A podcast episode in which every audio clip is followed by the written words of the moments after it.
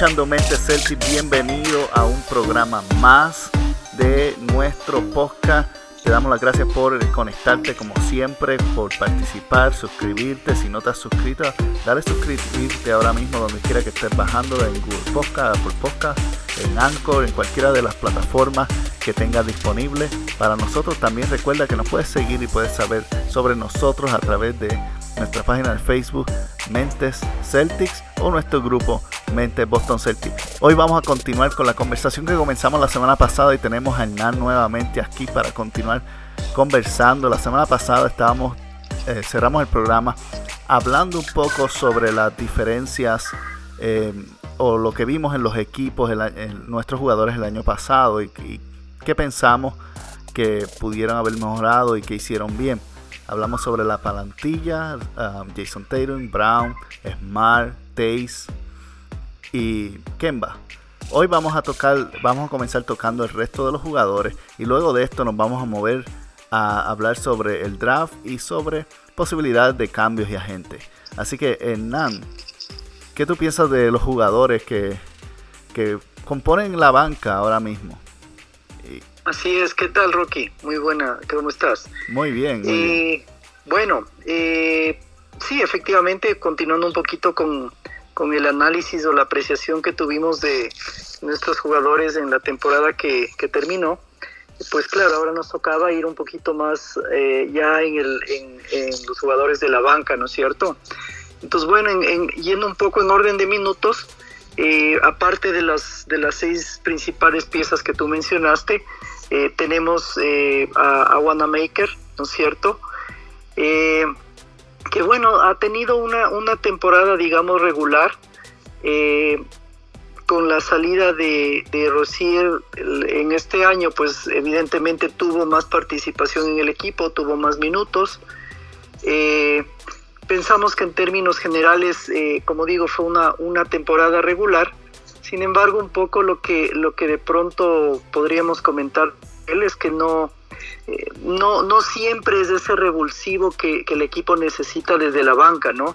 Más en, la, en su posición de playmaker, pues a veces tenemos un poquito más de expectativa con esa posición y aunque, aunque ha sido, digamos, constante, pues no hemos tenido, eh, digamos, no ha rebasado las expectativas que, que, que muchos fanáticos hemos tenido en esa posición. Entonces, eh, sería una, una, una de, las, de, la- de las cuestiones que, que efectivamente caracterizaron, digamos, a la, a la banca del equipo en esta temporada, porque siempre se, se observó este tema de que no era el aporte en términos generales que el equipo necesitaba, ¿no es cierto? Entonces, creo que una de estas características podemos eh, justamente señalar a Wanamaker. Claro. Em, Una de las um, una de las razones por las cuales yo creo que tuvimos tantas uh, dificultades en, ciertos momentos de los playoffs es que durante la serie regular entre los cuatro estelares Hayward, um, eh, Brown, Hayward Brown, Kemba y Jason Tatum Tres de ellos promediaron sobre 20 puntos y Hayward 18. Eso equivale a 80 puntos del partido. Los Celtics no es un equipo que pone más de 110 puntos por juego. Usualmente es entre el, el rango de 95 a 110 lo más. Lo que quiere decir que la banca nunca estuvo aportando consistentemente más de 20 puntos. Efectivamente. Efectivamente, si vamos a, a un poquito a los, a los números más profundos, ¿no es cierto? Eh, la gente que salió de la banca estuvo aportando eh, alrededor desde 8 puntos, 6 puntos, etcétera. Por ejemplo, el que más aportó en ese rango fue Canter, que inclusive en los playoffs no tuvo mucho juego, más o menos eh, tuvo alrededor de 8 puntos por juego. One Maker más o menos 6, casi 7. Eh, Robert Williams en lo poco que, estuvo, 4 puntos. Grant Williams casi 4 puntos. Es decir, efectivamente como mencionas son puntuaciones eh, bastante bajas con respecto a los, a los principales que como tú has dicho, más o menos puntuaban entre los, entre los cuatro, Tatum Walker, eh, Brown y Hayward alrededor de 20 puntos en promedio por partido y Smart 14 más o menos, entonces sí hay una diferencia bastante marcada en ese sentido. Y Daniel Tays eh, aproximadamente 10 puntos, entonces entre 14 y 10 son 24 más, ya son 104, lo que dejan ¿cuánto? ¿6 puntos por partido de la banca? Así es, exactamente. Entonces, esa es una de las, de las razones por las cuales eh, se, se, veía ese déficit, ¿no es cierto? Más adelante vamos a conversar un poquito ya refiriéndonos a las tendencias o a las expectativas para este año, pero evidentemente una de las cosas que el equipo debe mejorar y debe reforzar en esta nueva temporada es efectivamente el tema de la banca, ¿no? Tener un mejor apoyo en la banca. Y lo, lo ellos pensaron de cierta manera que iban a tener ese apoyo, pero cuando tú cuentas con novatos o personas con poca experiencia, pues tú no puedes esperar que sean consistentes, especialmente en los playoffs, que el trabajo de el otro equipo es cancelar a los mejores jugadores tuyos para que sean los jugadores menos eficientes sean los que te derroten si pueden hacerlo. Esa es la estrategia de todos los playoffs. Entonces, los Celtics al principio de la temporada pensaron que tenían a eso en Carlson Edward. Así es, así es, Edward. Y bueno, sí habían algunas, algunos eh, prospectos eh, prometedores, ¿no es cierto?, en la banca. Pero claro, finalmente el tema de la, de la experiencia pesó. Eh, tuvimos eh, algunos casos también eh, puntuales que, que, nos llamaron la atención. El, yendo un poquito más abajo, el caso de Canter también, ¿no es cierto? Eh, tuvimos muchas expectativas, sobre todo de la, de la, del ambiente o del tema de química que podría aportar Canter al equipo. Sin embargo, pues a lo largo de la temporada nos dimos cuenta, en cambio, que no era un buen aporte en el tema defensivo por más que sí tenía cierta participación en, en, los rebotes ofensivos, siempre un poco nos quedó a deber en el tema defensivo y eso hizo que especialmente en playoffs eh, no tengamos una prácticamente ninguna participación de Canter y sobre todo en minutos importantes. Él era el llamado a, hacer un poco el relevo de, de Taze, ¿cierto? Pero eh, básicamente no, no tuvimos esa esa, ese apoyo o ese aporte tan, tan estelar que es el que esperábamos de él. Eso así. Así es. Luego de eso, pues bueno, aparece más o menos el, el, primero de los novatos. Definitivamente fue el que, el que mejor impresión causó dentro de la temporada. Todo esto siempre yo digo eh, contrastando con el número de minutos que tuvieron en cancha, ¿no? Porque evidentemente van a destacar los que más minutos tuvieron. Entonces, Grant Williams eh, creo que fue eh, largo el, el, novato que más tiempo estuvo en, en, cancha, más o menos promedió casi 16 minutos por partido, y aunque no tuvo demasiada puntuación, pues es un poco el, el que nos deja un, un, sabor un poquito más dulce en cuanto a, a, su, a su presencia, inclusive en defensa, ¿no es cierto? Aunque le falta eh, mejorar un poco en, en, los tiros de tres, etcétera, creo que es el que mejor eh, se comportó y el, más, y el que más se adaptó al equipo, ¿sí? Sí, él, eh, tenía más experiencia de todos los demás también, porque él, jugó tres años en colegial. Y eso, eso ayuda, eh, ayuda en, de esos tres años, dos años fue el jugador defensivo de la SEC. Entonces, eh, Grant Williams ya venía con un poco de madurez que el resto no tenía. De acuerdo, de acuerdo, efectivamente. Entonces, si comparamos con, con el siguiente jugador, ¿no es cierto? Que es, no, que es uno de, nuestras, de nuestros temas preferidos de conversación, está Sammy Ojeley, ¿no es cierto? que prácticamente eh, tiene los, los, o tuvo los mismos minutos que Grant Williams, ¿no es cierto? Pero bueno, eh, lo hemos mencionado en algunos programas, realmente no, no llega a cumplir un poco las expectativas eh, desde el punto de vista del tiempo que ya se encuentra en el equipo y de la presencia física ve que él tiene para ciertas cosas, ¿no? Y yo espero que Dani no cometa el error de tomar su opción este año. Él, él tiene una opción de 1.7 millones eh, del equipo. El equipo puede filmarlo o puede dejarlo ir sin pagarle nada y sin afectar el campo. Así es. Yo creo que ya le hemos regalado demasiados millones. Que disfrute su retiro. Sí, y pues sí, sería, yo creo que es uno de, las, de, los, de los puntos en los que podríamos ver efectivamente mejores opciones, ¿no? Luego aparece pues Robert Williams, ¿no es cierto? Que es tal vez uno de los, de los jugadores con los que nos hemos todavía quedado con ganas de ver más minutos en, en, en cancha. Eh, sigue siendo una, una, una promesa en vista de que, de que no ha tenido todavía el protagonismo eh, la, temporada anterior pues tuvo una lesión importante de la cadera que lo mantuvo alejado algunos meses eh, de las canchas y eso mermó definitivamente su proyección. Sin embargo, creo que para en, la mayor parte de los casos estaremos de acuerdo en que es una de las promesas interesantes tomando en cuenta que justamente es uno de los de las de los roles o las posiciones en las cuales el equipo necesita justamente tener un, un, mayor aporte y, encontrar un mayor refuerzo, ¿no? Eh, de acuerdo. Y, pienso, pienso también que el sistema de Brad no le ayuda al desarrollo, honestamente. Si eh, él va a necesitar a alguien que, que o que Brad ajuste el sistema para encajar a Robert Williams, no lo contrario. Pues usualmente um, está el sistema o lo que crea Brad, el estilo de estrategia que utilice, no sabemos si es un sistema realmente o no, pero la estrategia que utiliza eh, eh, depende de que los jugadores entren en su rol. Pero yo creo que para que Robert Williams sea un jugador efectivo y dominante, como creo que lo puede ser, tienen que armar el sistema a las fortalezas de Robert Williams, que es el pick and Exacto, puede ser así.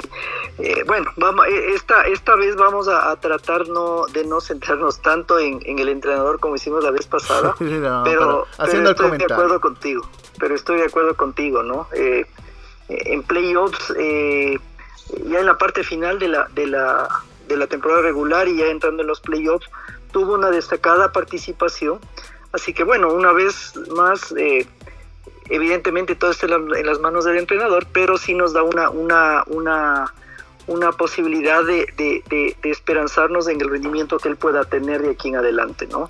También, él continúa, evidentemente. También pienso que tiene que ver también con el personal que tenemos.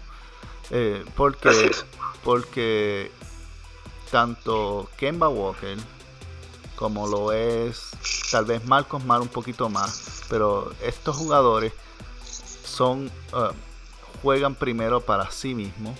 Marcos Mal es el que pasa un poquito más en el pick and roll. Sí.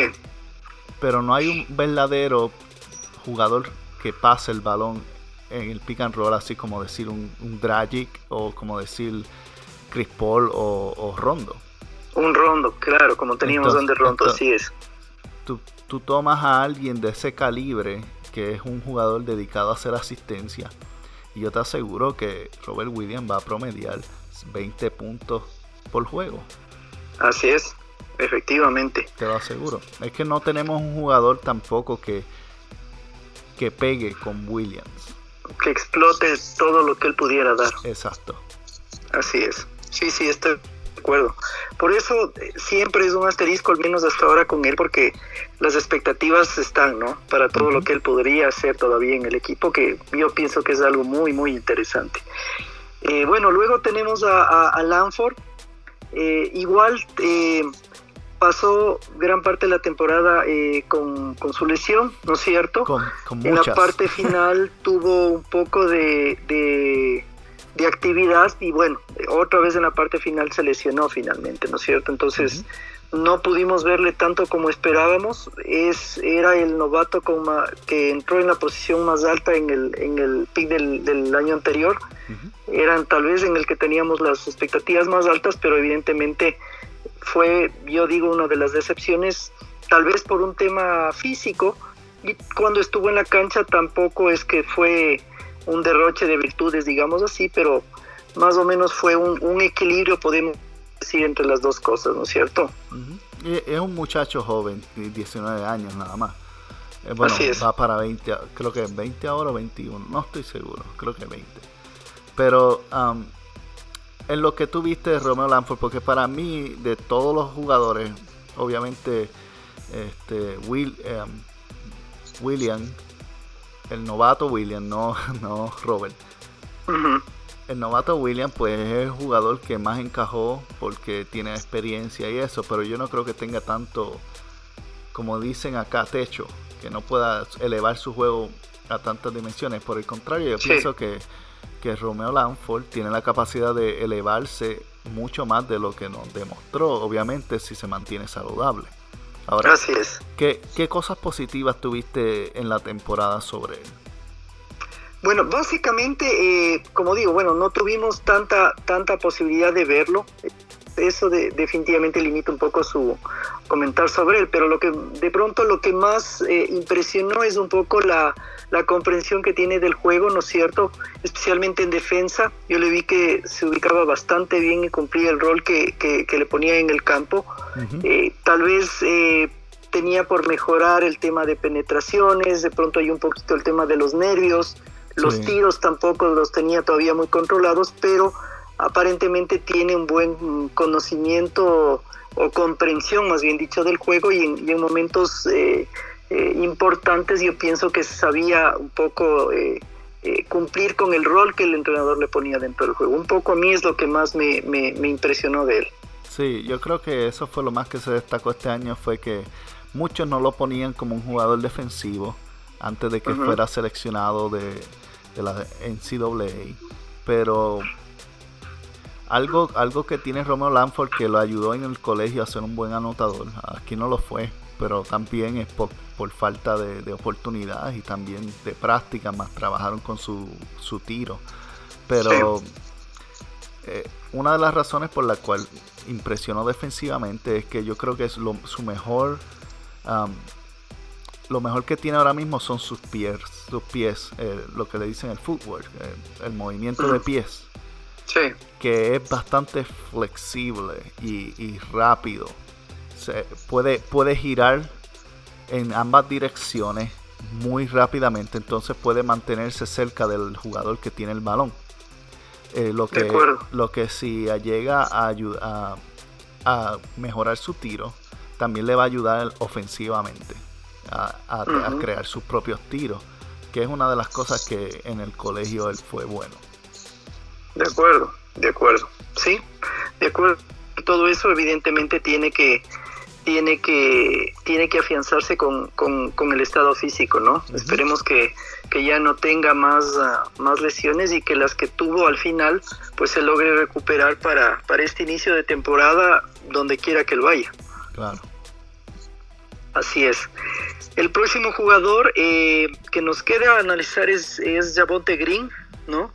Eh, tal vez soy de los fanáticos que, esperaba eh, que tuviera un poco más de oportunidades él.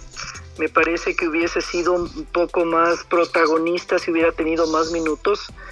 A mí personalmente en el tiempo que lo vi, me parece que, en ofensiva le dio mucho al equipo.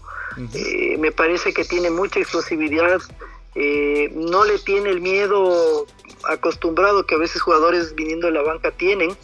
Eh, no estoy muy al tanto de la edad de él, pero, pero a mí me parecería que, que tiene una, un muy buen potencial para el equipo. Ahí dependerá un poco del entrenador, pero personalmente a mí siempre me gustó mucho el, el, el juego que él tenía el ímpetu y, esas, esas ganas y ese miedo de y ese no miedo no tener miedo a, ciertas situaciones del partido. Entonces esperemos a ver qué es lo que pasa con él pero personalmente a mí me gustó muchísimo el juego que vi de él en el, en, el poco tiempo que nos que nos tuvo en cancha no bueno, el salario de él no es garantizado entonces es muy posible que no regrese siendo honesto es muy posible que no regrese a los Celtics. Um, Yavante Green, nuevamente es lo mismo en oportunidad y sistema. Yavante Green es un jugador explosivo que si lo ponen a cortar por detrás de, la pintura, te puede hacer muchos puntos o remates. Pero reactiven lo, bueno, o, el sistema lo forzó a hacer un tirador de tres que no lo es. Sí. Hasta cada vez que estaba en la cancha lo mandaban a que se parara en una esquina a esperar si le daban el balón tirarla. Y ese no es el juego de él. El juego de él es explosividad, es penetrar, es, crear crear jugadas con su movimiento. De acuerdo. Parecido, yo digo, lo que acabas de decir, estoy de acuerdo, y parecido a lo que en, ciertos pasajes del, partido hacen con Brown, ¿no? Lo mismo, Brown también llega llega un punto en el que igual le encasillan y, solamente lo botan a, un lado y, no tiene la oportunidad de alternar con, con Teirum y, Kemba y Hayward también en algunas ocasiones en, penetraciones y en más protagonismo el partido. Entonces creo que es similar un poco el, rol que cumple Green desafortunadamente. Bueno, luego de eso eh, nos falta eh, conversar un poquito de Carson Edwards. Eh, creo que igualmente fue uno de los, de los puntos que, que tuvimos expectativas con él, pero que definitivamente no se cumplieron. Eh, probablemente los momentos, en los minutos que él tuvo en cancha, le, le ganó bastante el tema, pienso yo, de la presión del equipo. Eh, definitivamente el, desempeño que él tuvo no fue el que se esperaba, a pesar de que en cierto momento de la temporada, al final, por ejemplo, la pretemporada, eh, el entrenador parece que tiene todavía confianza en él, sin embargo, en, el, en la cancha prácticamente no tuvo de ninguna manera el, el, el, desempeño que se esperaba eh, de acuerdo a los minutos que tuvo, ¿no? Exacto. Eh, a continuación, bueno, el, otro, el siguiente, perdón. ¿Cómo? Ok. Eh, luego nos faltaba hablar también de Tremont Waters.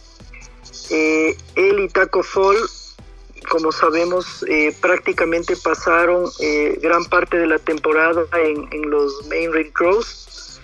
Y pues em, realmente más bien tuvimos un, buen sabor de boca en, los pocos momentos que ellos tuvieron dentro del equipo, ¿no es cierto? Sin embargo, pienso que en términos generales ambos dejaron una, una buena sensación, especialmente Waters eh, es un playmaker que definitivamente tiene, tiene mucho juego, tiene mucha dinámica en los momentos que entró. Y pues a diferencia de, Edwards, teniendo mucho menos minutos que él, pues prácticamente dejó, como digo, una mejor sensación en cuanto al juego y a la calidad que él puede tener eh, en el futuro, porque además es un jugador joven, ¿no? sí. Y lo que, lo que Water, pues obviamente su fortaleza es armar la jugada. Eso es lo de él. Lo único que, él tiene que trabajar, pienso yo, es en, la toma de decisiones. A veces hace pases mm, sin que el otro, sin estar conectado con el otro. Ve, ve a un, alguien abierto, pero la persona que está abierta no está pendiente porque no, no está acostumbrado a jugar con él. Entonces, Así es. más bien esto es cuestión de que se conozcan. Como él pasó tanto tiempo en los Red Club, pues los jugadores no están acostumbrados a jugar con él. Y, a recibir pases, eh, de esos pases que, que nos esperan. Y ese es el estilo de juego de él. Igual con Taco, pues. Taco, Taco es más una atracción. Yo no creo que él vaya a ser un jugador que, que lo vayan a poner mucho en ningún equipo siendo El potencial está ahí en cuestión de la altura y eso, pero para el estilo de juego que se juega hoy día en la NBA, eh, Taco, Taco hubiese sido una estrella en los, en los 90. Sí. Exactamente, ¿no? Y bueno, e, él efectivamente lo, lo, referencia mucho con, con, jugadores de esa época como como Layugon, como, como Lee, ¿no es cierto? Así que más o menos siempre ha sido referenciado de esa manera. Entonces, bueno, vamos a ver cómo, cómo el equipo lo, lo termina aprovechando de la mejor forma, ¿no es cierto? Eh, es, es realmente una incógnita, sin embargo yo también pienso que justamente por ser un tema de atracción, etcétera, y definitivamente la altura que él tiene en un momento dado, pues puede de alguna forma eh, traer algún tipo de, beneficio al equipo, ¿no? Entonces habrá que ver con él qué, qué es lo que se piensa hacer, ¿no? Eh, bueno, finalmente tenemos eh, a Poirier, el francés que vino de, de bueno, ser campeón con Francia. y pues personalmente sí esperábamos, yo, al menos esperaba más, mucho más de él, ¿no es cierto? Eh, aparentemente la falta de minutos se debe a, una eh, no, a, no, no acostumbrarse todavía al juego de la NBA aparentemente, lo que podemos leer de, los pocos minutos que tiene, es decir, que no ha encajado todavía en, en la dinámica de la, de la NBA como tal, entonces realmente es una de las, de las, de las cosas que sí nos llamó la atención, el tan poco protagonismo que él, que él tuvo y muy probablemente pues ya justamente iremos entrando en ese tema probablemente él sea uno de los principales candidatos por los cuales el equipo probablemente se, se desprenda o busque desprenderse en vista de que es un jugador internacional. Sí, pero el, salario de él es asegurado este año. Mm. el salario de él es asegurado. La única manera que el equipo puede deshacerse de él es, es cambiándolo. Porque si lo, si lo cortan, pierden ese espacio en el cap. O sea, no pueden firmar a nadie más. Y como que tienen que pagarle. Entonces, al menos es alguien que pueden tenerla ahí para práctica si no lo pueden cambiar. Claro que sí. Entonces, bueno, seguramente eso es lo que, lo que eh, tal vez eh, el equipo puede estar pensando. Eh, él, como digo, es uno de los, de los, de los jugadores internacionales. Él con Wanamaker, pues son de los que tienen su, su historia, su pasado en Europa y pues de alguna forma u otra probablemente pueden ser atractivos en alguna operación que el equipo intente hacer.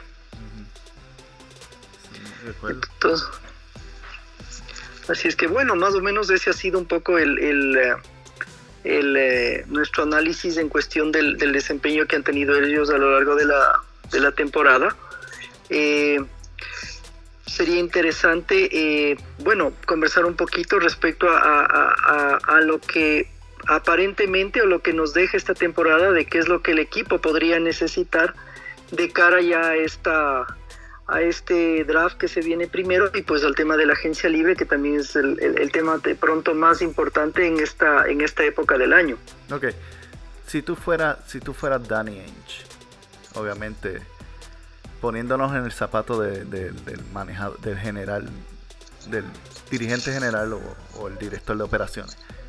Así es. ¿Qué tú estarías buscando este año? Dentro de la realidad de que no tenemos espacio salarial. Claro. Eh, a ver, yo pienso que el, equipo necesita básicamente dos, dos roles yo personalmente pienso que, eso lo, ha venido adoleciendo el equipo de, desde hace un par de años y algunos. Eh, en primer lugar, pues es el, tema del, centro eh, más dominante, eh, que es de pronto lo que la mayor parte de fanáticos le gustaría ver, aunque no necesariamente es el estilo en el que hemos visto hasta ahora a, a Stevens que lo ha manejado. Entonces, creo que es un poco el, eh, en general un poco lo que la, lo que los fanáticos eh, vemos necesario no es cierto el tema del centro.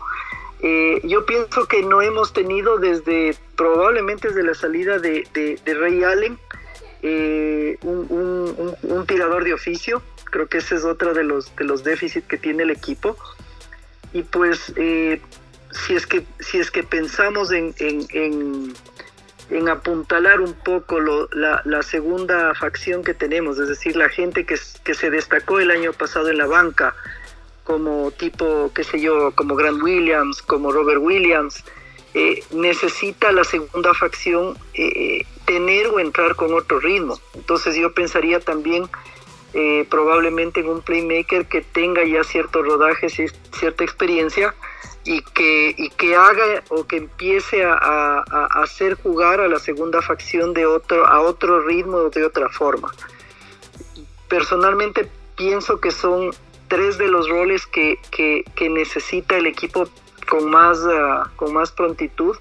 Probablemente me concentraría yo en esas tres, eh, en esas tres roles eh, para el próximo año y pues Adicionalmente, evidentemente, fortalecer la, banca, como estamos diciendo, ¿no es cierto? Es decir, buscar eh, eh, hacer operaciones entre, entre jugadores que, no destacaron definitivamente, que no fueron un aporte relevante y que puedan ser parte de una operación que, al equipo le traiga ese ímpetu en la segunda facción, sobre todo con, con más ritmo. Eh, pienso que no, no es despreciable para el equipo a estas alturas eh, eh, contar con jugadores de experiencia, si la juventud ya lo tiene, pero sí a estas alturas podría resultarnos interesante contar con, con, experiencia, ¿no es cierto?, para que pueda aportar al equipo en, desde, desde instancias un poco complejas. Eh, a pesar de que, bueno, ya vamos a conversar de eso, eh, tenemos eh, cuatro, cuatro posiciones para el próximo draft. Entonces eso también nos da una, una posibilidad de que, de que eventualmente puedan venir tal vez nuevos talentos, aunque esa es otra, otra, otra, otro as que podemos tener para, para el tema de, de cambios, etcétera, ¿no es cierto? Entonces, yo diría que a breves rasgos esos serían los, las necesidades que yo vería en el, en el equipo para esta próxima temporada. Definitivamente yo 100% de acuerdo contigo. Obviamente necesitamos una presencia en el centro ahora. Eh, más importante, como tú decías, necesitamos tiradores. Así es. Porque Brad Steven honestamente no usa a la gente del centro como la debería utilizar de todos modos pero su sistema está enfatizado en tener posición de tiro afuera. Pues necesitamos gente que pueda meter el balón. De acuerdo. Eh, entonces para mí primordialmente necesitamos alguien que sea dedicado a tiros, tiros de tres, así como Miami tenía a Duncan y Miami tenía a Tyler Hero. Eso era su trabajo. Exactamente. Ese tipo de jugadores es lo que necesitamos buscar nosotros si estén o no estén, no sé. Y como que magia hará eh, Dani, si hace alguna, no lo sé. Pero yo creo que esa es la necesidad primordial. La segunda necesidad primordial es un armador saliendo del banco detrás de Kemba Walker. Así es. Y uh, podemos hacer el caso de que Tremont Water puede ser esa, ese jugador.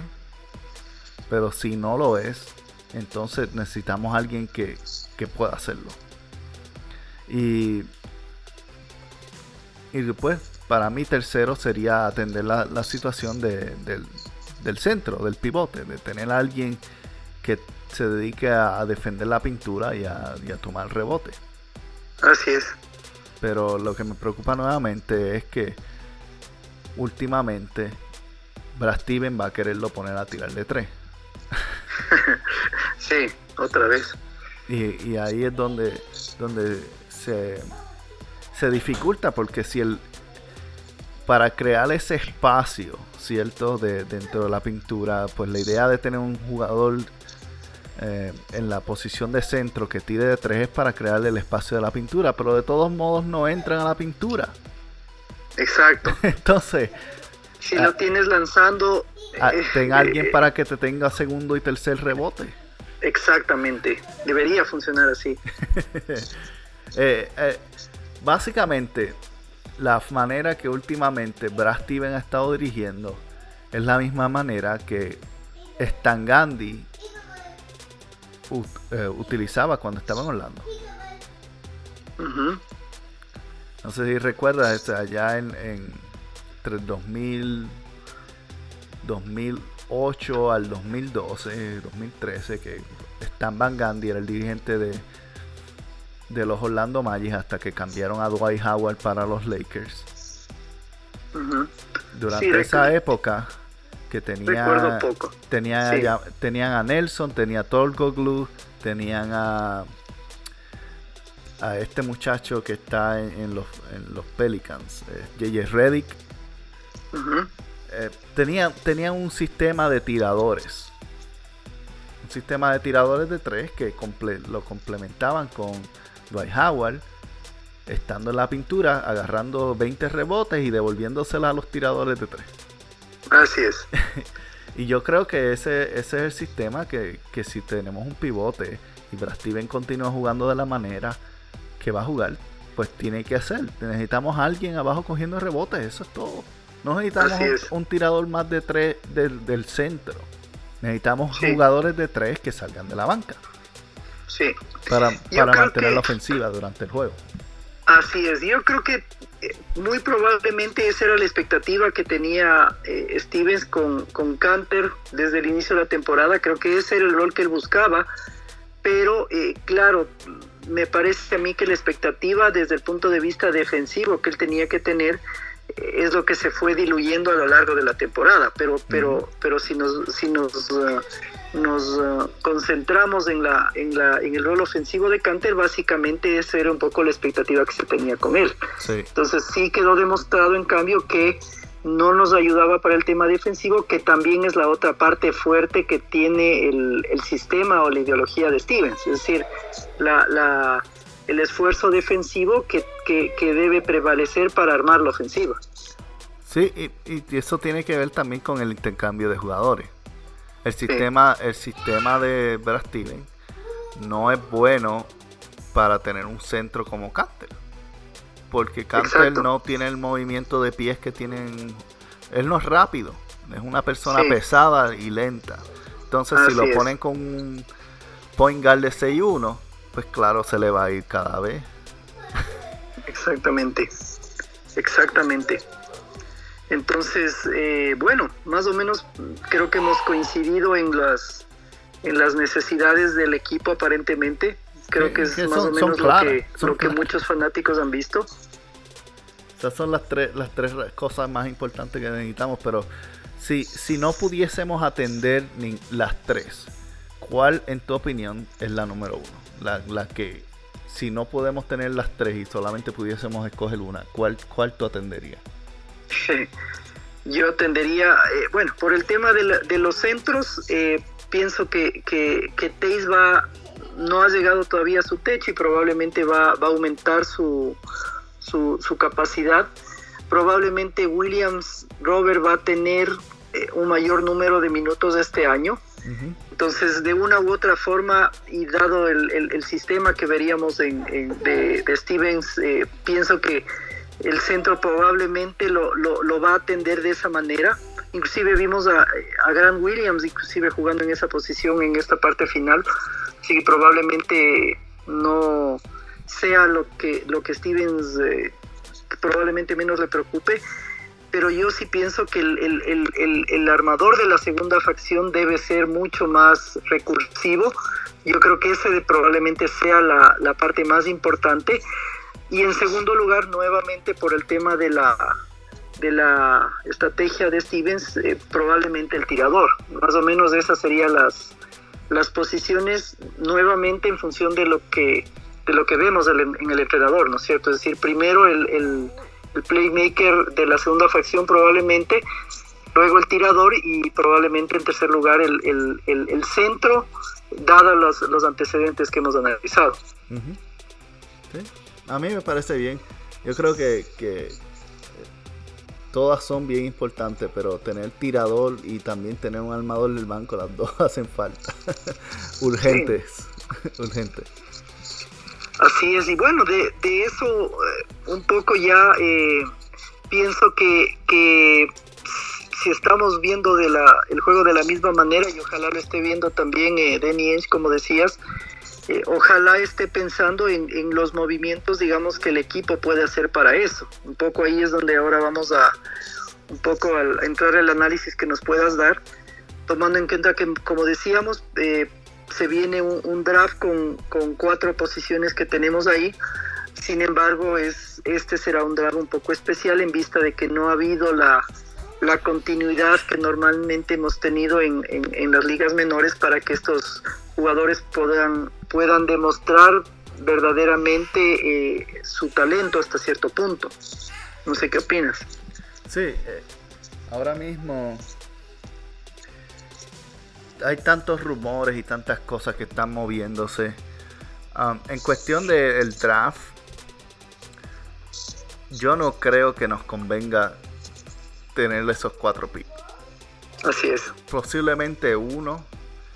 Eh, tal, primero, vez, tal vez, el más alto. Tal vez, o, o, tal vez cambiarlo por otro diferente, dar los cuatro picks por uno, tal vez un poquito más, más alto, uh -huh. o hacer o, o venderlos, no sé. Pero el problema es que ahora mismo no tenemos espacio fuera de Chemi Oyele y Avante Green, que serían los dos que tendríamos que cortar para te, tan siquiera poner dos jugadores del draft. Y eso es deshaciéndonos de Taco y deshaciéndonos de Tremont Water. No tenemos realmente espacio para añadir más jugadores. Entonces, si, si Dani puede cambiarlos o moverlos, los movería. Pero conociendo la forma en que Dani ha operado en pasado, en el pasado, es posible que utilice los drafts para seleccionar personas que nadie ha escuchado de, Europa o de China o de alguno de esos, que básicamente son picks desperdiciados. Sí. Por el hecho de que los pueda dejar jugando en sus ligas, pero tenga los derechos cuando quiera llamarlo. Así es. Pero ah, honestamente yo creo que los, si los Celtics tienen que buscar todas las opciones posibles para salir de esos picks de todos si es posible, en mi opinión. De todos. Pero si tenemos que seleccionar a alguien y digamos que por alguna razón terminan seleccionando y no sé qué harán, pues este, este draft es uno que realmente nadie sabe lo que hay.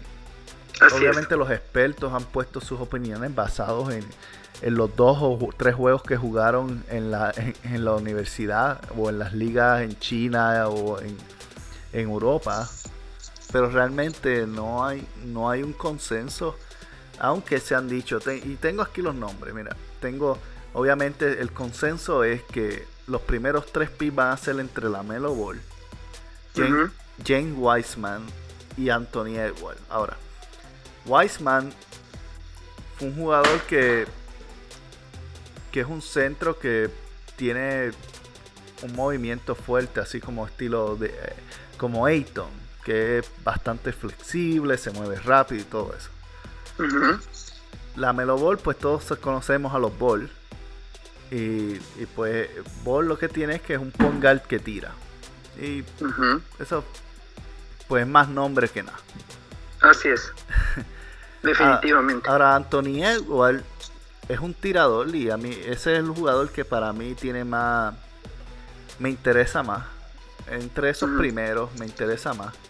Porque Anthony Edward tiene un, gran tiro de tres. Es un, francotirador. Más es, mide 6'5. Que es un, es un guard. Es una punta alta. Así es. Y, es mucho más difícil de defender cuando son altos así y tienen un buen rango de tres. Tienen un buen rango de tres. Pero obviamente eso son las selecciones primero. Después de ahí pues tengo otros nombres. Y está Denny Abgila, que es un, small forward. O Pink, que es power forward. Isaac Okoro, que es small forward. A mí me gusta Okoro. Juega un poquito. Juega, juega bien dentro de la pintura. Killiken Hayes. Tyrone Halliburton. Churingali Poingal. este, pues estos jugadores han estado ahí. Realmente dicen que van de 4 a 8, pero en mi opinión todo puede verse, pueden que vayan primero, como que pueden ser que caigan para nuestro número 14. este, otro jugador interesante se llama Onieka Okongu. Eh, este es un, es un centro power forward que mide 6'9. Básicamente una versión avanzada de Daniel Tays que tiene tiro de 3. Y también promedió en, en colegial 18 puntos, 11 rebotes. Entonces es un jugador que, tiene mucha flexibilidad. Más tiene un wingspan de 7-1. Lideraba a su equipo en, bloqueos también. Y podía defender, puede defender eh, todas las posiciones, básicamente. Ok. es, un, buen prospecto. Está Devin Basel, RJ Hampton. Ahora, RJ Hampton según los rumores, es el jugador que los Celtics están buscando agarrar. Ahora, Hampton está entre los prospectos del 10 al 13. Y obviamente nosotros tenemos el pick 14. Lo mismo que el pasó el año pasado, que estábamos buscando tener, coger a Tyler Hero. Y los Miami Heat cogieron a Hero un pick antes de nosotros. Entonces. Eh, y por eso fue que seleccionamos Roman Lansor. Pero el target de, los Celtics era Hero. Imagínate qué hubiera pasado si, si llegaba al equipo, ¿no? ¿Cómo hubieran cambiado las cosas? Hubiera sido una historia diferente. Pero Así es. las cosas cayeron como es y para eso es el draft. Dani pudo haberlo tratado de negociar, no lo hizo, pues. Así es. Se le pasó. Así de todos modos, ese fue eh, El año pasado lo seleccionaron antes y puede ser que esta sea la misma situación de Arjen Hampton. Arjen Hampton ha sido el único jugador, él es un tirador igual que él mide 6'3, 6'4 creo. Y, es otro tirador con buen porcentaje de tiro, 40.5% de tiro de 3. Y tiene, tiene también rango de distancia. Y es el jugador que los Celtics han llamado para hacer entrevista en persona. De todos los que han entrevistado en vivo, el único que han llamado para invitarlo a sus facilidades ha sido este jugador. Entonces nos da una nos da una pista, digamos. De que, ajá, de que esa es la persona que ellos quieren en el equipo ahora. Eh, pues, también tiene buen potencial defensivo. Ahora, nuevamente cae el mismo problema que está proyectado entre el 10 y el 13 y nosotros tenemos el 14. Nuevamente. sí. Pero eh, eso es lo que hay. Entonces, algunos piensan que si no pueden coger a, a Hampton, pues que van a ir alguien eh, como el, point guard de Alabama, que promedió 18.5 eh, puntos por juego y 5.2 asistencia. También un, point, un point guard alto, un armador alto que mide 6'3. Este, y este se llama Kira, Kira Lewis y Kira, Lewis, el que se proyecta que si los Celtics no pueden ir a través de Paul Hampton, van a ir detrás de este point guard, que puede ser eh, la respuesta detrás de Kemba, eh, porque su, tiene, crea su propio tiro y, es muy bueno en el pick and roll. De acuerdo. Este, para las opciones que dan para el pick 26 y 30, de lo que he visto ahí, Paul Reed y Xavier Tillman, ninguno de los dos me convence. Yo no creo que nos haga falta ninguno de los dos. Es básicamente otra versión de Paul Reed. Es otra versión de Grant Williams. Ya tenemos uno de esos. y Xavier Tillman es una versión de Jared Sullinger. Ok. si recuerdan a Jared Sullinger, ese es básicamente Xavier Tillman. Y que tampoco nos hace falta otro jugador bajito. Así es. Jugando la posición de centro que no tiene tiro. De acuerdo. De todos modos, este, esos son más o menos los prospectos que hay eh, en el draft. Obviamente, todos los nombres que, se mencionaron son, son, son, los que se piensan. Honestamente, nadie sabe qué va a pasar el día del draft ni a quién van a seleccionar porque nadie los vio jugar. Así es. Entonces va a ser. Exactamente este va a ser un draft interesante y el consenso de, la, de, la, de los expertos y eso es que no hay nadie que vaya a ser una superestrella en este draft. Uno que otro puede salir la estrella, pero la mayoría son roles. Claro. Entonces hay que entender que esto es lo que hay. Sí, bueno, yo estoy de acuerdo contigo. En realidad, eh, la lógica diría que, que, que que son que podrían ser interesantes para el equipo tal vez los los primeros picks como estamos nombrando no es cierto eh, y salvo que existiera alguno que, que, los buscadores de nuestro equipo hayan destacado o hayan eh, visualizado que realmente tiene un rol específico un futuro importante eh, yo también pensaría que, que no es que el, el principal uh, objetivo de, del equipo debería ser el justamente el draft y especialmente los tres picks más abajos que tenemos. Entonces, toda la lógica diría que deberíamos enfocarnos en los primeros y pues probablemente los demás que formen parte de alguna especie de, negociación como digo, insisto, salvo que tengan realmente identificado algún talento oculto ahí que, que sea lo que, lo que Stevens eh, quiera que encaje para el equipo. Pero de ahí mm, yo también pensaría que podríamos tal vez esperar un, un, pick destacado y probablemente no más. Claro, y, todo eso es posible en el draft. Ahora, el único problema es que si no lo es, todos los picks que tenemos, excepto el cuarto pick, son todos garantizados. Porque los picks de primera ronda son todos garantizados y tenemos tres. Por eso yo digo que no nos conviene no nos conviene porque salario garantizado mínimo a dos años. Quiere decir que vamos a tener, si son jugadores malos, vamos a tener sentado ahí comiendo nuestro dinero por dos años. Mira, mira la situación de Semi Óyele. Se, va a repetir lo mismo. Se me óyele tres años consecutivos, ¿por qué? Porque fue un pick de primera ronda. De acuerdo, claro. Y entonces, ah, no creo, no creo que nos convenga, no creo que nos convenga. Este, si podemos cambiarlo, debemos buscarse la manera de salir de ellos. Es más, a cambiarlos por pick de segunda ronda. ¿Qué importa? Porque los picks de segunda ronda lo, lo, que tienen de valioso es que tú seleccionas los derechos, pero los, los contratos, ninguno de los segundas rondas son garantizados. De acuerdo. Entonces, al menos ahí, pues tú, si el jugador no se ve que, es bueno, pues lo cortas y ya no te, no te costó nada en el cap. Más que, claro que sí. pagarle lotería. Así es. De acuerdo. Entonces, sí, más o menos veamos qué estrategia es la que tienen y como decíamos, salvo que, que tengan identificado algún super talento, más o menos esa sería la, la, estrategia que deberían seguir al, para este draft especial. Exacto. Ahora, para, para cerrar con la conversación de hoy, vamos a hablar entonces, ya porque ya llevamos casi una más de una hora. Este, para cerrar la conversación, el tema de Gordon Hayward. Que es el tema que ha estado más sonando y va a seguir sonando mientras Hayward sea parte de los Celtics. Ese va a ser el tema principal de, los Celtics hasta la fecha de cambio. Y cuidado si hasta el próximo año. Podría ser. Lo va, eh, lo va a hacer porque ahora mismo pues han pasado hay muchas cosas. Una, obviamente el hecho de que Indiana ha estado públicamente, bueno, obviamente no públicamente, pero han hecho han hecho saber que Indiana está interesado en adquirir Gordon Hayward. Así es, esos son los rumores al menos. Y, los rumores vienen de múltiples, múltiples diferentes fuentes, lo que quiere decir que tienen, tienen algo de realidad. Así es.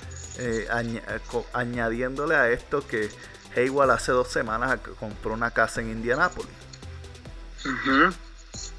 Y obviamente los que conocen un poquito sobre Hayward, Hayward es nativo de Indiana. Toda su familia, la de él y la de su esposa está en Indiana. Y él ha expresado en múltiples ocasiones que eventualmente le gustaría regresar. Entonces, yo creo que ese eventualmente va a llegar más rápido de lo que pensamos. No solamente eso, Está lo otro que se ha mencionado que la gente de Gordon Hayward ha estado ofreciéndolo a otros equipos. Y lo ha estado ofreciendo para tratar de ver si consigue un contrato similar al de Al Hofford. Y este contrato, pues básicamente es como decir, eh, él se sale del contrato que tiene el derecho a hacerlo y lo y coge un firma un contrato con otro equipo por 20 25 millones por cuatro años más para asegurar unos cuantos un, un, dinerito extra en su banco. Así es. Pero la realidad es que aunque es, es posible que no Hayward no esté con los Celtics al comienzo de esta temporada. Y, y lo, lo lo triste es que si él decide irse por sí mismo, no recibimos nada en retorno. No lo podemos cambiar hasta que él decida filmar. Y si no podemos recibir nada en retorno, el espacio salarial de él lo que hace es que baja el, el dinero que tenemos, pero como estamos por encima del cap no podemos firmar a nadie en su lugar. Entonces, la única manera que con Gordon Hayward ganamos son de estas dos formas. Uno, que él decida regresar y que le hagamos un negocio para cambiarlo. Dos, que se quede y esté saludable toda la temporada. Esas son las únicas dos formas que ganamos con él. Todas las otras opciones son pérdidas.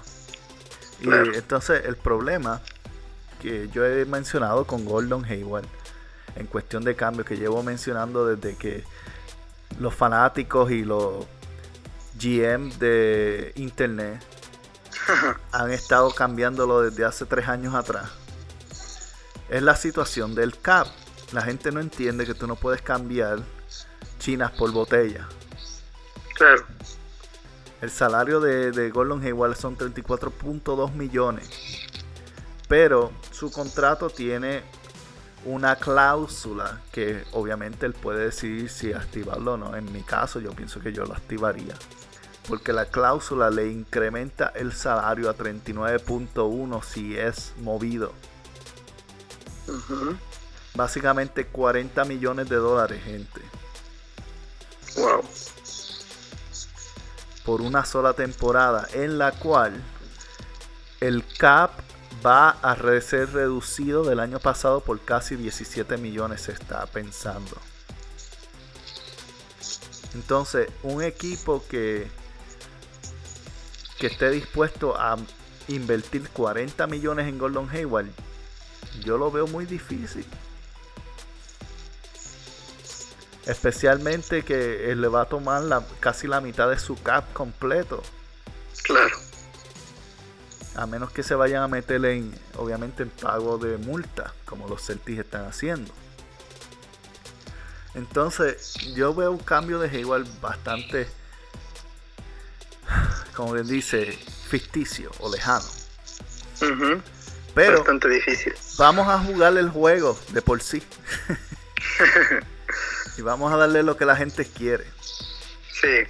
So, sí, la- lo que se ha mencionado por ahí es Hayward moverlo a Indiana por Miles Turner y Víctor Oladipo. Obviamente eso funciona, eso sería maravilloso, pero Indiana sería tan estúpido. Cuando si Indiana realmente los quiere, lo puede firmar el año que viene de gratis. Claro.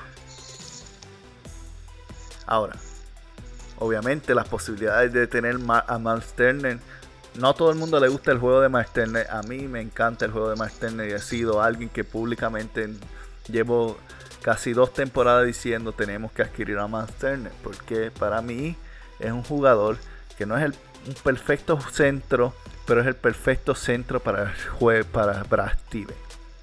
Ujú. Así es. Él no es, él no es el perfecto centro eh, de ninguna forma, no es Anthony Davis, ni lo va a ser. Pero para el juego y el sistema de Steven es el, el centro perfecto, porque tiene el tiro de tres, tiene la velocidad defensiva y, y la agilidad de correr la cancha en transición. Así es. Y obviamente, pues Víctor Oladipo, aunque ha estado lesionado y todo eso, igualmente, Gordon Hayward ha estado lesionado. Así que si Víctor Oladipo está aquí, está lesionado, es lo mismo, porque vamos a tener a alguien en la banca. No importa. Pero si tenemos a Víctor Oladipo saludable en nuestro equipo, imagínate, Víctor Oladipo fue uno de los mejores jugadores defensivos hace dos años. Ahora imagínate Oladipo, Marcos Mal y Jalen Brown. Los tres defendiendo esa, esa línea de tres. es. Definitivamente. La jue- el juego de transición va a ser espectacular. Así es. No solamente eso, Víctor Oladipo cierra juegos. Exactamente. Que, pensamos un- que, que Kemba iba a ser ese jugador este año. O al menos Tatum. Pero Tatum vimos que en todos los playoffs la pasó. Sí. Y, y Kemba, pues la rodilla ya no le da para nada. Así, al menos hasta aquí. Esa es la realidad. Esa es la realidad. Entonces, por lo menos, tener a Víctor Oladipo nos, nos daría eso. Ese jugador es. para cerrar ese Jimmy Butler. Como quien dice. Definitivamente. Jimmy Butler que puede no tener ningún punto en los primeros tres cuartos, pero en el cuarto tú sabes que si tú le das el balón, él te va a ir a buscar ese, ese canasto. Efectivamente. Igualmente, es Víctor Oladipo. Eh, Puedes no darle el valor al resto del juego, pero si lo pones ahí, abajo por dos, y nosotros mismos hemos sido víctimas de Oladipo Sí, en múltiples partidos. exactamente. Entonces, Sí, es decir, es, es definitivamente, si es que conversamos de esa posibilidad, ¿no es cierto? Es, es realmente una muy buena opción para, para ambos equipos, pienso yo, ¿no es cierto? Por todos los antecedentes que, que tú has dado de, de Hayward, de, de su de, de, dónde proviene, dónde le gustaría ir, etcétera, y de la intención de ambos equipos, pues realmente sería una, un movimiento muy bueno y a nosotros nos, nos ayudaría con dos de los tres roles que mencionamos hace, hace unos momentos. Entonces, realmente sería algo interesante. Ahora, eh, en términos de agencia libre en general, ¿no es cierto? Eh, ¿A quién, quién te llama a ti la atención o quiénes tú pensarías que, que al menos podrían ser eh, eh, vistos o considerados de alguna forma para nuestro equipo? ¿Quién, quién, quién, quién a ti te llama la atención de la agencia Bueno, yo, no sé, yo no sé si sea realista nuevamente por nuestra situación salarial. De acuerdo, de acuerdo. Pero si, si tuviésemos la posibilidad de firmar a cualquier jugador, yo absolutamente iría detrás de Serge Ibaka. Ujú. Ese sería mi target número uno. Y la razón por lo que digo es, número uno, Ibaka es un tremendo jugador defensivo. Ha demostrado tener el tiro de tres nuevamente para complacer a Brad. Ujú. Y es verdad que está un poco más lento de lo que era antes. Ya él no es un jugador en transición, más bien un jugador que se para y, tira el balón. Pero aún así es alguien que tienen que respetar mucho más que Daniel Tays. Sí, bueno, hemos hablado el respeto Daniel Tays, entonces eso no es muy difícil. A, Da- a Daniel Tays no le tienen respeto en lo absoluto. Entonces, Así es. ya, ya teniendo a alguien como Ser Ibaka y teniendo a Daniel Tays saliendo del banco, pues tenemos buena posición en el centro. Porque entonces a Ibaka lo tienen que respetar y eso le abre el espacio a que Jason Tay. Eh, Ibaka juega muy bien en el pick and roll también. Eh, perdón, en el pick and pop. Que básicamente vendría a tomar esa misma eh, jugado- estilo de juego que tenía Al Hofford cuando jugaba con nosotros. De acuerdo. Y, y ayudaría, ayudaría a Kemba muchísimo tener a alguien, un, un jugador que pueden contar en el pick and pop.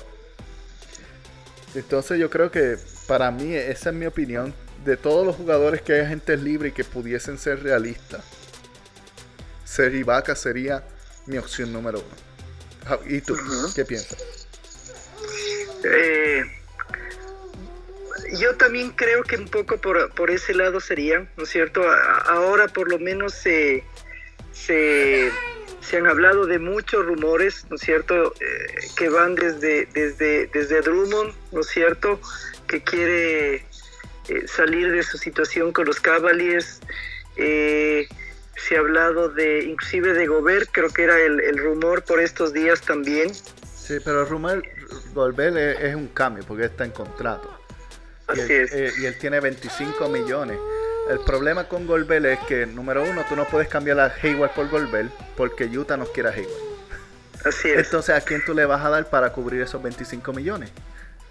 Marcos Mar. Así es. Marcos Mar solamente hace 12, entonces te faltan todavía, ¿cuánto? 13 millones. ¿De ¿A quién más le vas a dar? Tal vez a- Exactamente. entonces, yo veo Sí. a, a Golbert muy difícil.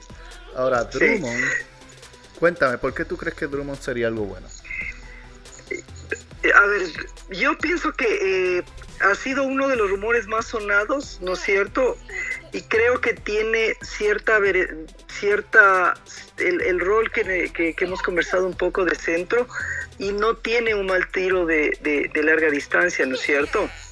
Sin embargo, yo estaba un poco o- o- oyéndome a, a- otros a otros jugadores que a mí realmente ma- más que llamarme la atención, a mí me, no me resultarían difíciles pensar que Brad los pueda tener. Ajá.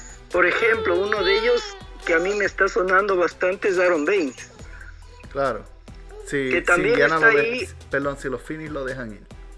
Y, y- y realmente a mí no me, no me sorprendería que esas pudiéramos en algún momento ver de, de regreso a él, tomando en cuenta que fue uno de los jugadores del sistema de Stevens y que fue uno de los, de los, de los jugadores de mayor agrado que tuvo.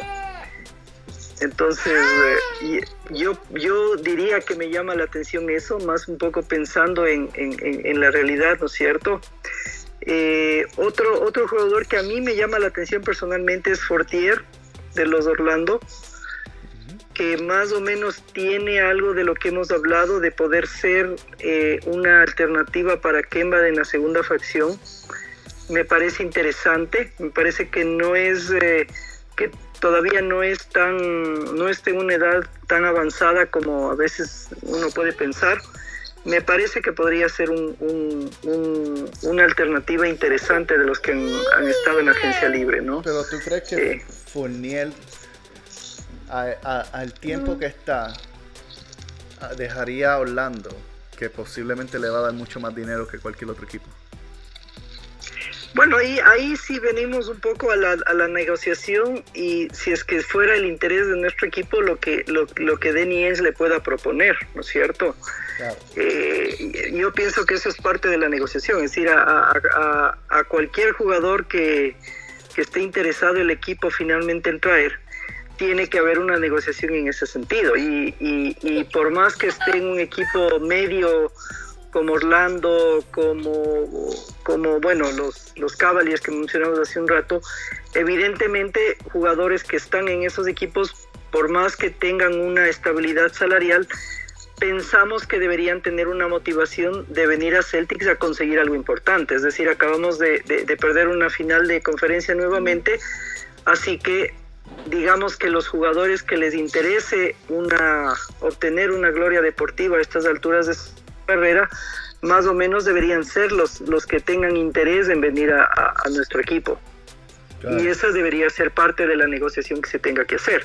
Como decimos, ya enmarcados en, en, que se hagan los números y se pueda cuadrar una realidad, si es que eso fuera posible, yo pensaría que, que esos serían los, los, los, el objetivo, digamos, de, de, o la aspiración de un jugador que debería venir a nuestra franquicia. Es decir, un jugador que, que aspire a venir a los Celtics debería ser alguien que quiera ganar una, una, un, un, título, un campeonato, venir a ser parte de una, de una nueva eh, época, ¿no es cierto?, con jugadores jóvenes, con un entrenador bastante capaz y que aunque tenga una estabilidad probablemente en donde está ahora, quiera venir a, obtener algo más con nuestra franquicia. Es, ese debería ser la motivación de cualquier jugador que, se sienta motivado a venir donde nosotros, eh, luego de que ya esté resuelto un poco el tema salarios y, demás, ¿no?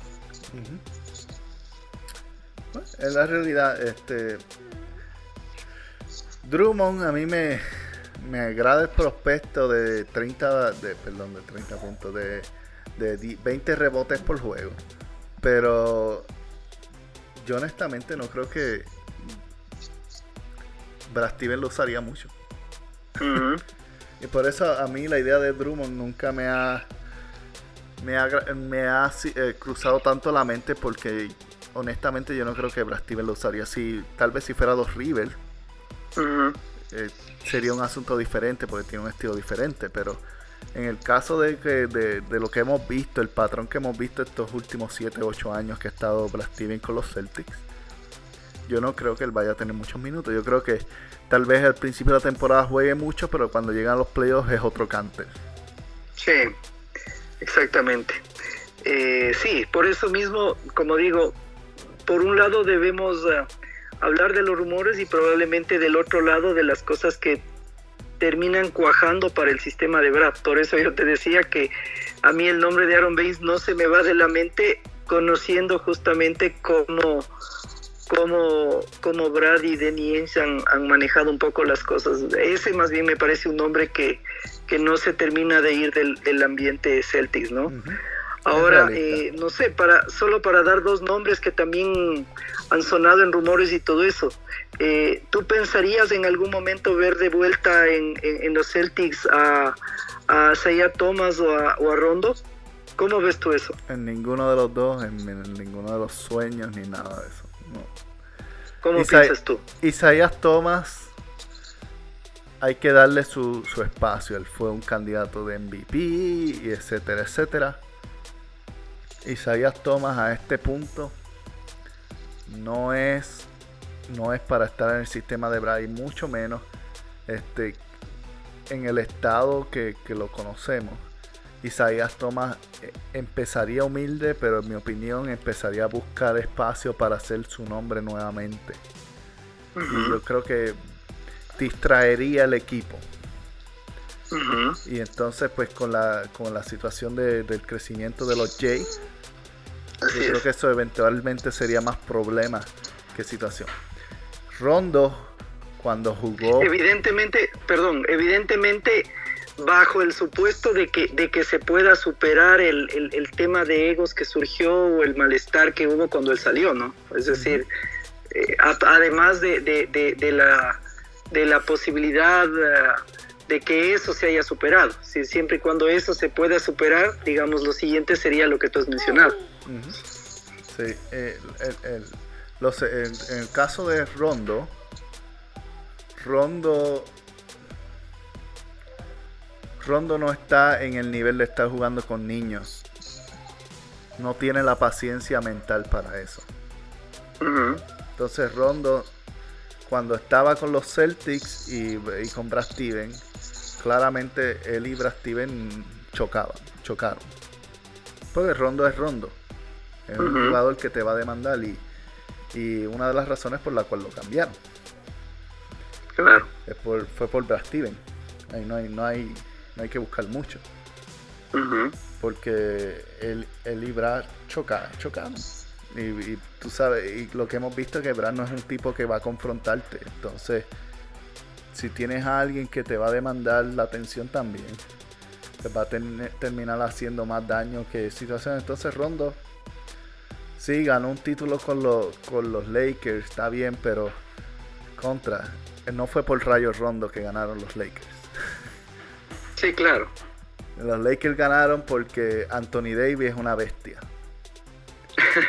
y porque pues LeBron, después que empezaron a llorar y, y básicamente le sometieron una demanda a la liga, pues los árbitros cogieron miedo y empezaron a cantar hasta los suspiros. Sí, bueno, esa, esa ha sido un poco también parte de la, de la historia de él durante muchas temporadas, ¿no? Es decir, no se puede desconocer lo que él juega, pero eh, está claro que esa ha sido un poco la tendencia de la liga eh, alrededor de la figura que, ha tenido LeBron en, en, muchas de las campañas que ha tenido. Entonces Rondo, Rondo es, es un jugador para estar en un equipo de veteranos eh, los Celtics lo que va a hacer es que va a destrozar la moral, pero peor que Kyrie Irving. Sí. Y, eso ahí, te, pero 100%. Así que ninguno de los dos. Eh, Isaías Thomas, si tuviese que elegir entre uno y el otro, Isaías Thomas sería el más bienvenido de los dos. Sí. Pero ninguno de los dos en, la, en donde estamos actualmente cae. Pero si alguno fuese a ser filmado, sería de toma. Sí, y como digo, eh, siempre y cuando se, se, se limen las famosas diferencias que existen y que terminaron al final de la, de la famosa negociación, ¿no? Es decir, un poco lo hemos traído acá para, para, para salvar estos, estos temas de moda y que se ha puesto un poco en rumores, pero, pero es muy difícil pensar que el, el, tema personal de, de ambos jugadores se solvente un poco y, eso llegue a caer bien en el equipo. Exactamente. Exacto, entonces, bueno, no sé si hay, algún otro rumor que haya sonado últimamente que, nos falte por, por convencer, porque creo que más o menos esos han sido los, los rumores que se han escuchado eh, eh, recientemente en cuanto a en cuanto al equipo, ¿no? Pero como has, analizado que van a salir muchos muchos rumores más, pero aún ni se sabe cuándo es la agencia libre. Exacto. y, lo interesante es que se, según lo que están comunicando es que los agentes están haciendo tampering, están haciendo trampa y que ya hay muchas de las negociaciones que se han hecho en la liga porque no quieren esperar a que abra la agencia libre ya que cuando abra la agencia libre se supone eh, ya a la próxima semana va a ser training camp, el, campo de entrenamiento. Claro. Entonces, porque se espera que empece, empiecen en diciembre 22. Así es. Entonces todo va a ser bien rápido.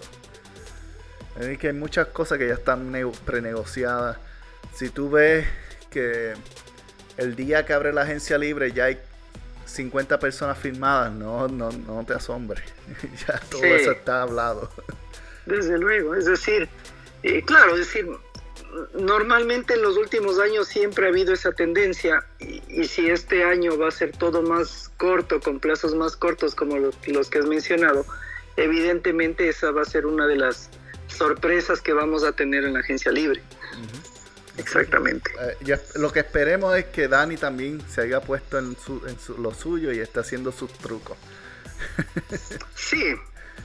Sí, bueno, Dani se ganó al menos en, hace algunos años su, fama de, negociar y, en, ocasiones hasta de, ser el negociante afortunado o aventajado dentro de un negocio, de un cambio. Entonces, esperemos que esta vez no sea la excepción y, pues valga de, se valga de esa experiencia para fortalecer al equipo en las, en las cosas que hemos conversado, ¿no? Porque creo que hemos hemos, hemos eh, acordado un poco o hemos coincidido en, los, en las necesidades que tiene el equipo y más o menos es lo que los fanáticos en general han visto de, esta temporada y lo que esperaríamos para la siguiente.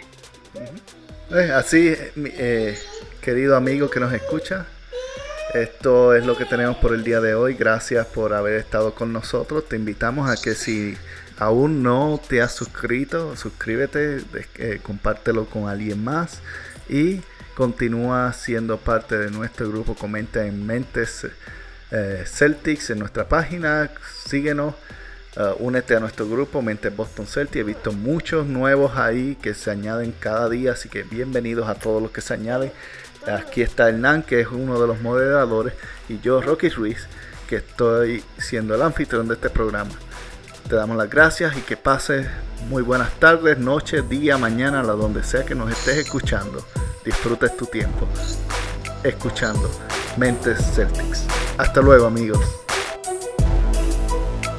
Si te gustó este programa, recuerda que te puedes suscribir donde quiera que lo descargaste o donde quiera que lo escuchaste, en Anco.fm, tu plataforma de podcast favorita. Y también ah, recuerda suscribirte a nuestro Facebook, seguirnos en Mentes Celtics con Rocky Ruiz o a través de nuestro grupo Mentes Boston Celtics. Te esperamos en el próximo episodio y compártelo con alguien más.